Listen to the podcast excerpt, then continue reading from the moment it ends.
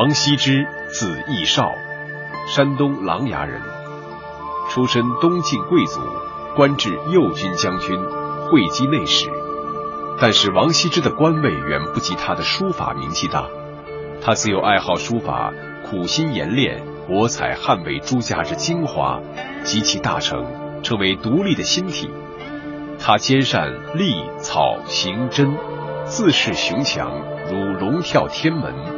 虎卧凤阁，飘若浮云，矫若惊龙，有“右军书在而未尽之风劲”的成语，被称为书圣。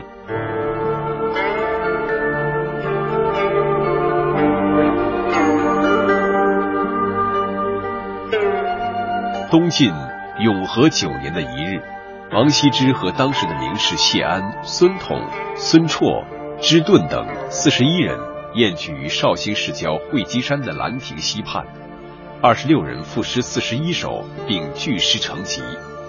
王羲之于酒酣之际，趁兴用鼠须笔在残简纸上为诗集写了一篇序，是为《兰亭序》。王羲之在这篇序中记下了诗宴的盛况和观感，全文二十八行，三百二十四字，通篇遒媚飘逸，字字精妙，有如神助。如其中的二十个之字，竟无一雷同，成为书法史上的一绝。然而，就是这件千古杰作，却已经消失得无影无踪，给世世代代的后人留下了无尽的遗憾。历史传奇接下来继续为您讲述《兰亭序》真本下落之谜。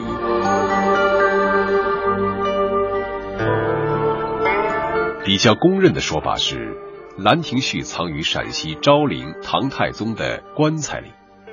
唐太宗李世民生前雄才大略，文治武功，开创了盛唐的贞观之治。太宗喜爱书法文字，尤其喜爱王羲之的笔墨，吩咐下人在天下广为搜寻，每每得一真迹，便视若珍宝。领略其天然韵味之后，便珍藏身旁，唯恐失却。不仅如此。他还倡导王羲之的书风，他亲自为《晋书》撰《王羲之传》，搜集临摹王羲之的真迹。太宗晚年喜好王羲之更甚，虽然收藏王羲之墨迹不少，但始终没有找到王羲之的《兰亭序》的真本。一国君主却不能得到前朝的稀世之珍品，太宗每一想到此处，便显得闷闷不乐。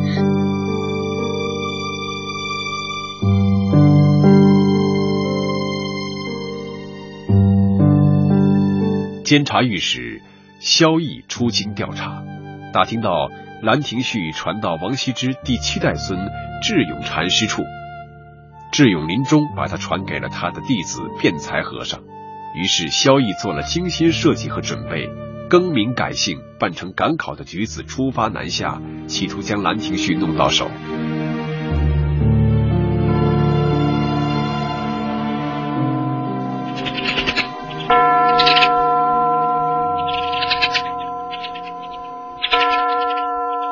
一天清晨，辩才和尚打开了永兴寺门，迈出的脚踩到一个软软的东西上，低头一看，原来地下躺了一个人，散发出一股酒气。辩才自语：“原来是个醉鬼。”谁知此人翻身坐起，答道：“醉虽醉了，未必就是鬼呀。”辩才见此人一副飘逸潇洒之态，便开玩笑的说：“虽不是鬼，也不像人。”此人脱口应道。如此便是佛了。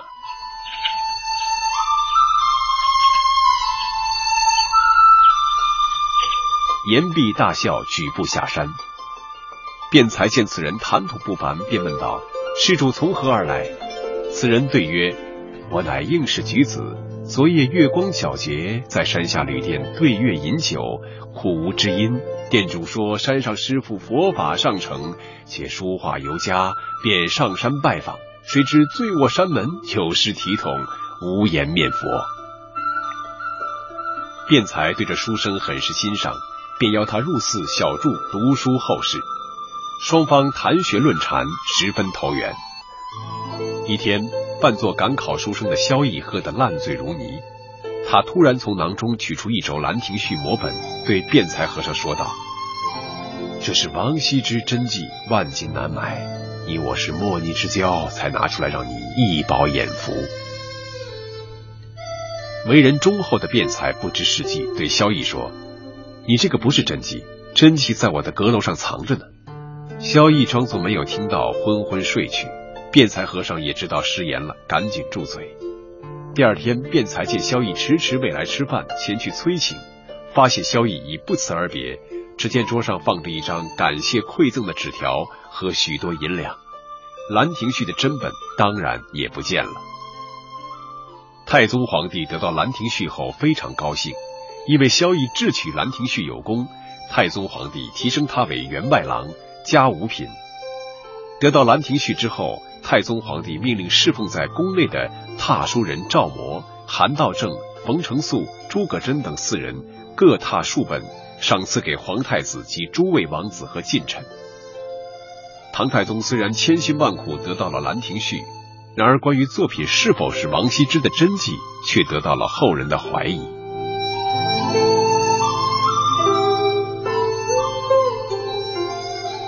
从一九六五年五月二十二日起，《光明日报》连载了郭沫若写的长文，由王谢墓志的出土论到《兰亭》的真伪。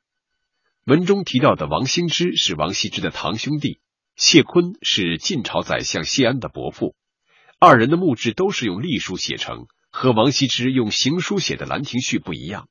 他推断当时还没有成熟的楷书行草，并经多方考证，认为《兰亭序》后半部分有悲观论调，不符合当时的思想，从而确认《兰亭序》既不是王羲之的原文，更不是王羲之的笔记。而是王羲之第七代孙永兴寺和尚智勇所依托及冒名王羲之的伪作。一九九八年八月十七日，在南京东郊与王羲之同代的东晋名臣高嵩墓中出土了两件楷体墓志。另外，南京及其周边地区先后发现的三十多件同时期墓碑上，不仅有隶书，还有行楷、隶楷，说明当时多种书体并存。一九九九年，在南京举行的关于《兰亭序》的学术研讨会上，依然存在各种不同意见。看来，这样的学术争论还将继续下去。只不过，在书法界的多数人以及广大书法爱好者仍持传统观点罢了。虽然后人对于《兰亭序》存有真伪之争，可对当年唐太宗得到了《兰亭序》却是一致的看法。那么，唐太宗死后？《兰亭序》又流落到何处呢？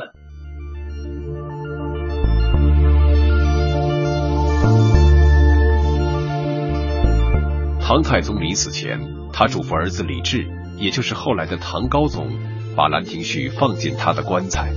李治遵命，用玉匣装着《兰亭序》，藏在了唐太宗的坟墓昭陵里。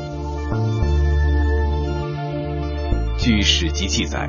唐末五代的军阀温韬在任陕西关中北部节度使的七年时间里，将在他管辖区域唐朝帝王的陵墓全部挖掘，并取出所藏金宝。李世民的昭陵自然难以幸免。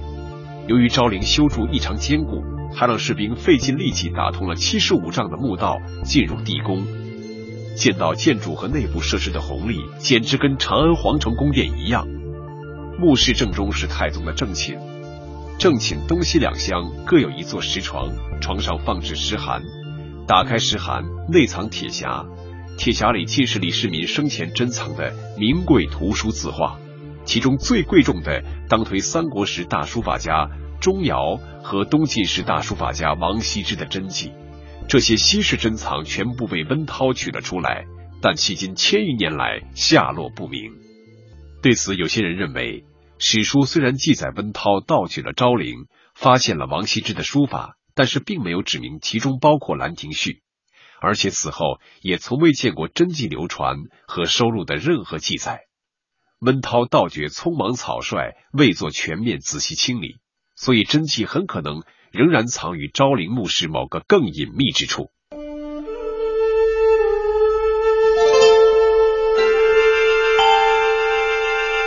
但是与之相反，也有另一种说法，就是《兰亭序》没有埋葬到昭陵之中，而是埋在了唐高宗李治的陵墓乾陵之中。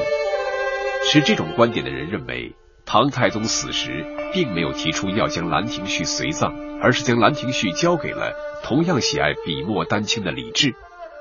李治多病，不久病亡。临终前，他在病榻上下遗诏，把生前喜欢的字画随葬。因此，在兰亭序失传之后，就有人怀疑兰亭序并非随葬昭陵，而是被藏在了乾陵。唐代皇陵有十八座，据说被温韬挖了十七座，唯独挖到乾陵时，风雨大作，无功而返。在唐代之后，再也没有人见过兰亭序的真迹，这也使更多人相信兰亭序随葬乾陵的说法。今天的历史传奇就为您讲述到这里，感谢您的收听。